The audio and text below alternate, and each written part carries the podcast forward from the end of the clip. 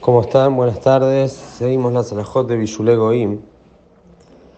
Hasta ahora lo que dijimos fue que toda comida que cocina el Goy está prohibida que el Yehudí la consuma, la coma, y dijimos que para los sefaradim el Yehudí tiene que intervenir y ser él el que pone la comida en el fuego. Pero si el Goy puso la comida en el fuego, entonces la alajá es que la comida está prohibida y no se puede comer. Por más que el Yehudí haya encendido el fuego.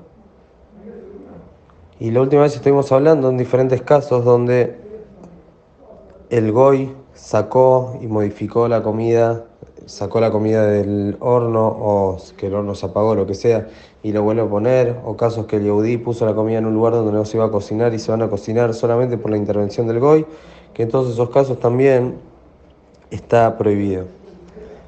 ¿Qué pasaría en un caso que llegamos a la casa y vimos que el Goy ya puso una comida a cocinarse? ¿Se puede salvar la comida, como se diría, o no se puede salvar la comida? Entonces, la alhaja en este caso es que si la comida no fue cocinada por lo menos en su 50%, entonces todavía el yehudí puede agarrar la comida, la, sacarla y volverla a poner. Pero en un caso que la comida ya fue cocinada un 50%, entonces en ese caso la comida ya es considerada que la cocinó el goy entraría dentro del problema de Bishule Goy y me entraría dentro de la previsión de comer esa comida que hizo el Goy, ya que el ser cocinado al 50% ya es considerado que es Majal Vendrosai, ya es una comida que se podría comer, entonces por eso ya es considerado que el Goy mismo fue quien la cocinó. De todas formas, en ciertos casos de apremio, aire Shabbat, que ya después no va a poder cocinar y cosas así, o mucha pérdida, hay quienes eh, consideran que se puede permitir, aún para los sefaradim, si todavía la comida no fue cocinada en un 100%, que el Yehudí ahí haga una acción sobre la comida, lo más aconsejable es que la saque y la vuelva a poner en el fuego, entonces en ese caso, en caso de apremio, se puede apoyarse y arreglar de esta manera. Pero sin líneas generales, si ya fue considerado un 50%, entonces ya no se permite. Hay muchos casos que se preguntan cuando, vamos a decir, el Yehudi, la, mujer, la ama de casa, encendió el fuego para cocinar algo y quizás puso algo para cocinar, lo que sea, y después vino el goy o la empleada y sacó esa comida que estaba ya cocinada y metió otra comida a cocinarse.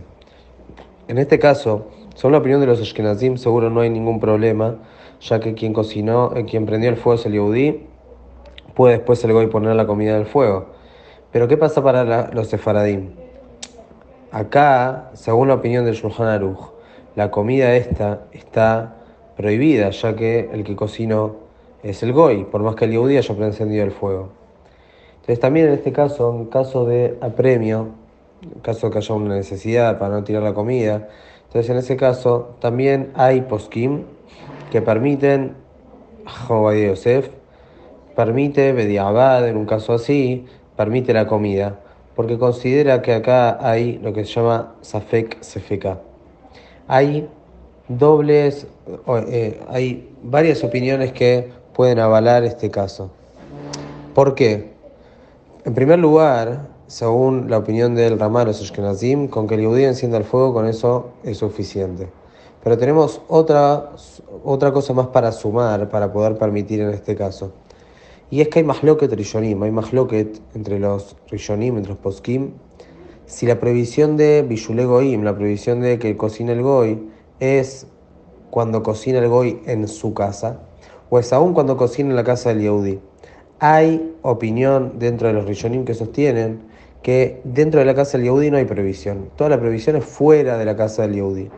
La alajá no es así. La alajá es que tanto en la casa del Yehudi, tanto fuera de la casa del Yehudi, está prohibido por Bishulegoim, está azul. Pero por cuanto que hay una opinión que sostiene que en la casa del Yehudi está permitido. Entonces, si bien nosotros no nos apoyamos en esa opinión para decir y decirle que prenda, haga, cocine, ni siquiera cuando el Yehudí encendió el fuego no nos apoyamos en esa opinión de decirle anda, hacelo. Pero en un caso que ya ocurrió, de Diabad, ya ocurrió, y el Yehudí encendió el fuego y el Goy viene y pone la comida, entonces en ese caso se puede apoyarse, según esta opinión, se puede apoyarse en este doble, como se dice, doble safek. Por un lado tenemos un, un argumento alágico que te permite porque se encendió el fuego por parte del Yehudi y otro argumento alágico porque es en la casa del Yehudi mismo. Si bien estos argumentos no quedan en la alajá, los dos por separado, pero cuando se juntan los dos argumentos hay quien opina que se puede apoyarse y permitir la comida. Por eso en ciertos casos se debe preguntar, se debe preguntar, pasó así, así, y hay casos que se pueden permitir, dependiendo mucho el caso, dependiendo de qué se está hablando, entonces se puede permitir apoyándonos en estas dos opiniones. Pero obviamente que no se lo debe hacer adrede, aun cuando el Yehudi es el que enciende el fuego.